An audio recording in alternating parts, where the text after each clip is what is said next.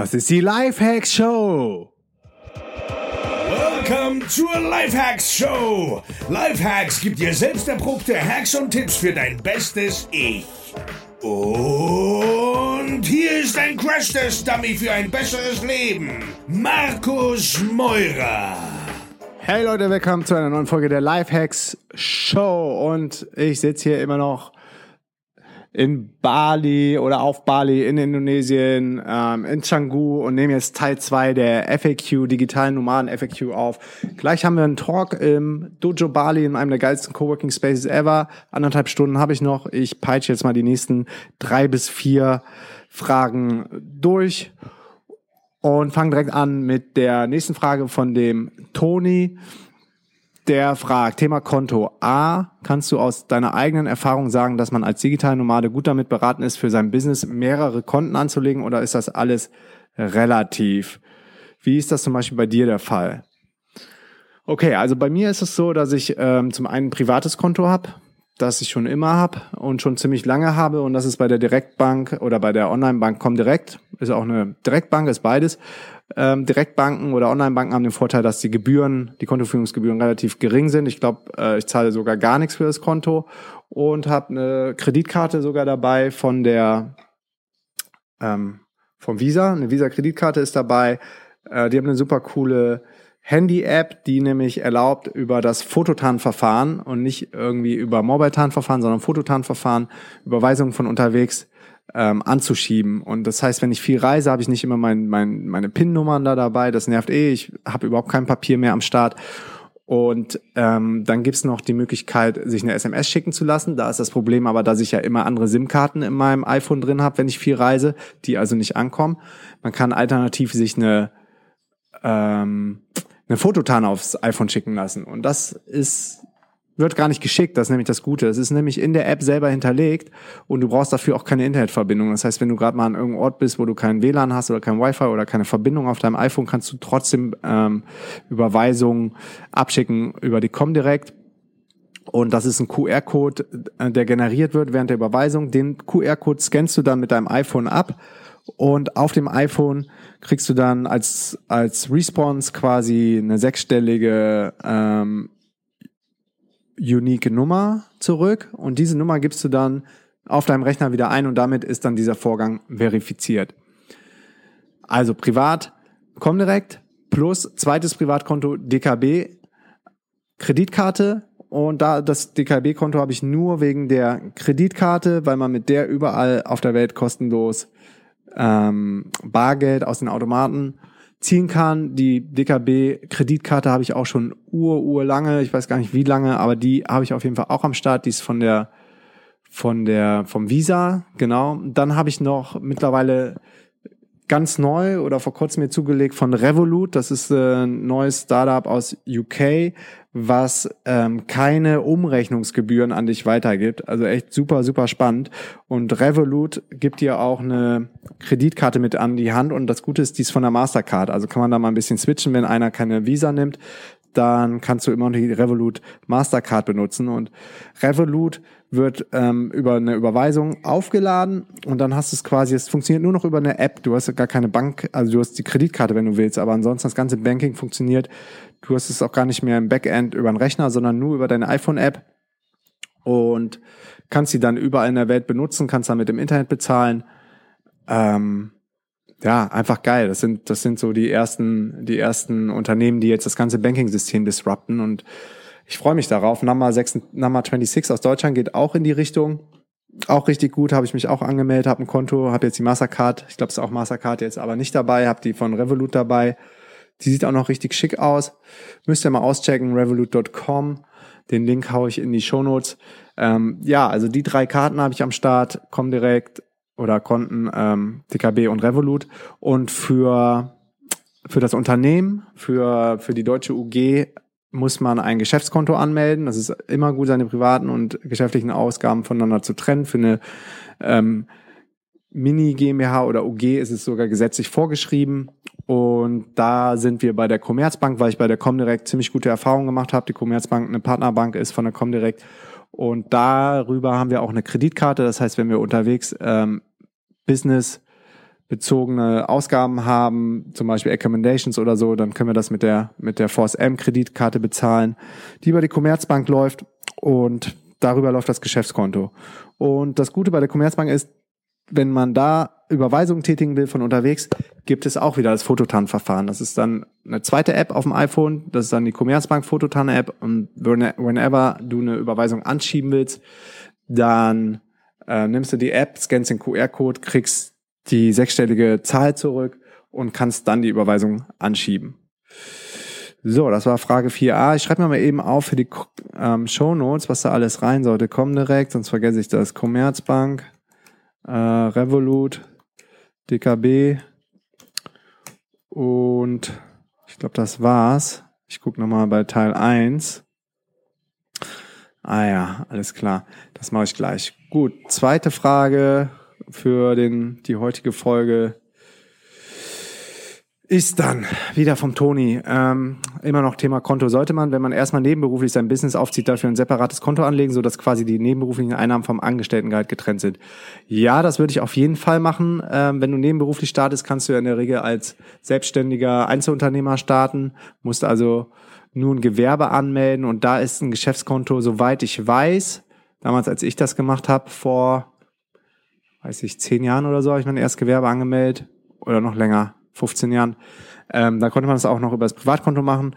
Was man aber bei vielen Privatkonten machen kann, was, äh, was ich dir empfehlen würde, ist dann ein extra Unterkonto ähm, anzulegen und dein Gehalt quasi auf das Hauptkonto laufen zu lassen und alle Geschäftstätigkeiten dann über das Unterkonto zu machen, damit du das sauber getrennt hast. Aber ich würde jetzt nicht ein Geschäftskonto irgendwo ähm, eröffnen, zumal da die Gebühren höher sind und da kann man auch keine Online-Bank oder Direktbank nehmen als Geschäftskonto, ist in Deutschland vorgeschrieben. Es muss also eine echte, echte Bank sein, sowas wie Commerzbank. Ist aber in deinem Fall erstmal nicht notwendig, wenn du nebenberuflich dein Business startest. Nächste Frage, könnte euer Business bzw. die Gehaltsauszahlung auch ohne PayPal funktionieren oder ist PayPal dafür unentbehrlich? Ähm, klar, also geht alles ohne PayPal. Man kann ja auch Stripe nehmen. Es gibt auch andere Zahlungsanbieter. Man kann das aber auch ganz klassisch alles über über ähm, dein Commerzbankkonto laufen lassen. In unserem Fall die Commerzbank und Überweisungen nehmen, um das Gehalt auszahlen zu lassen. Und genau das machen wir auch. Also mein Gehalt, was ich mir auszahle, ähm, wird ganz normal über Dauerauftrag über die Commerzbank ausgezahlt und nicht über PayPal. Wir zahlen aber viele Rechnungen von, von Dienstleistern über PayPal, wie Locations oder Speaking Fees oder äh, wenn wir für Amazon FBA Sachen einkaufen, ähm, wenn wir unser Team bezahlen. Also es kann jeder selbst aussuchen, ob er das per PayPal haben will oder ob er das ganz klassisch per Überweisung haben will.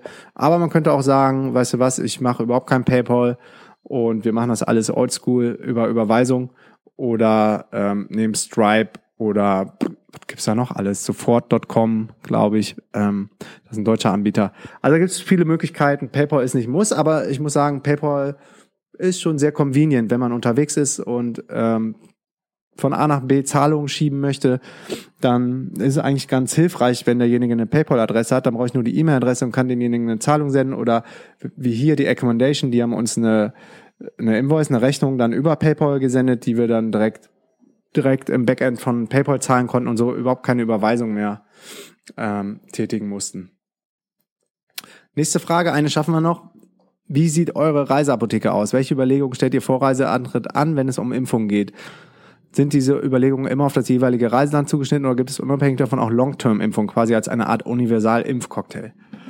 Wow, also wir haben einmal unsere Impfung komplett aufgestockt, bevor wir vor vier Jahren nach Afrika geflogen sind, um den Kilimanjaro zu besteigen. Das war eine der heftigsten Sachen, die ich jemals gemacht habe.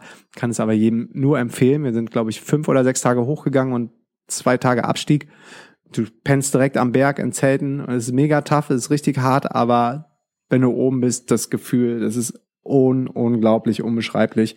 Ich bin in Tränen ausgebrochen und, und ja, man kann es nicht in Worte fassen, was dir da durch den Kopf geht und wie du dich fühlst, wenn du dann so hart kämpfst, die ganzen Tage da, da hochzukommen und es wirklich schaffst, weil mehr als die Hälfte abbricht und es nicht schafft. Es war schon sehr überwältigend und Feli hat zusammen mit mir durchgezogen und es hat uns, hat uns auf jeden Fall sehr, sehr zusammengeschweißt damals diese, diese ähm, Mount Kilimanjaro Besteigung in Tansania.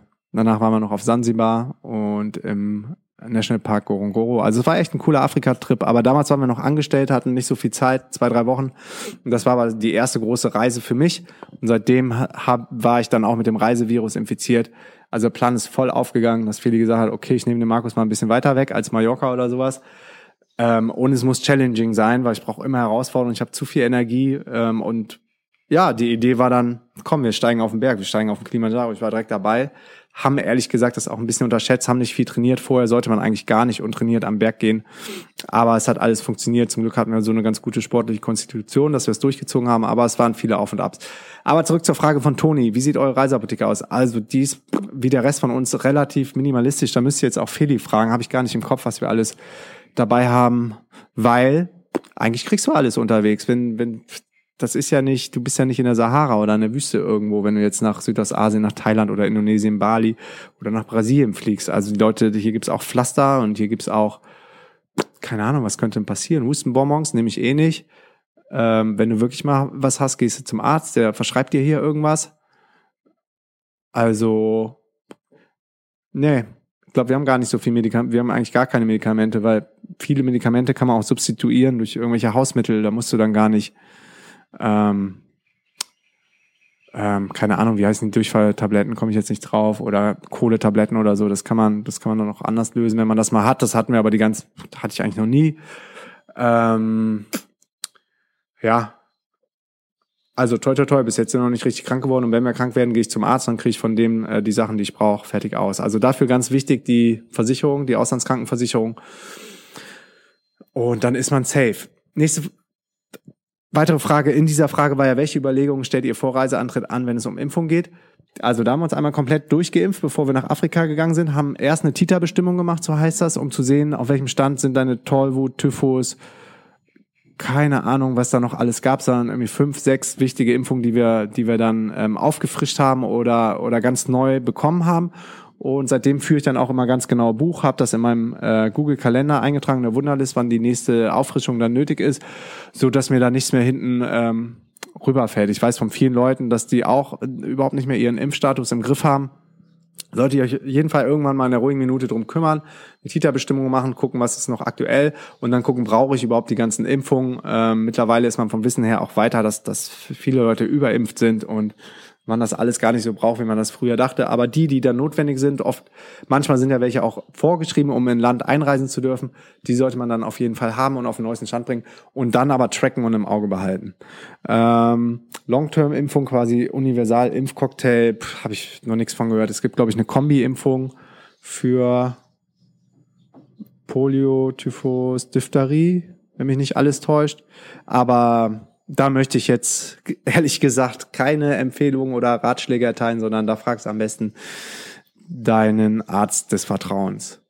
Cool, Leute, das war schon wieder die nächste QA vom und mit den lieben Toni, der richtig viele Fragen stellt. Mir hat Spaß gemacht. In diesem Sinne, wir hören uns beim nächsten Mal. Peace and out. Yo Leute, das war eine neue Folge der Lifehacks Show. Wenn euch die Show gefällt, hinterlasst mir bitte eine Rezension auf iTunes und liked meine Facebook-Seite unter facebook.com slash Moira Markus. Vielen Dank für euren Support und viel Spaß bei allem, was ihr gerade noch macht. Peace and out.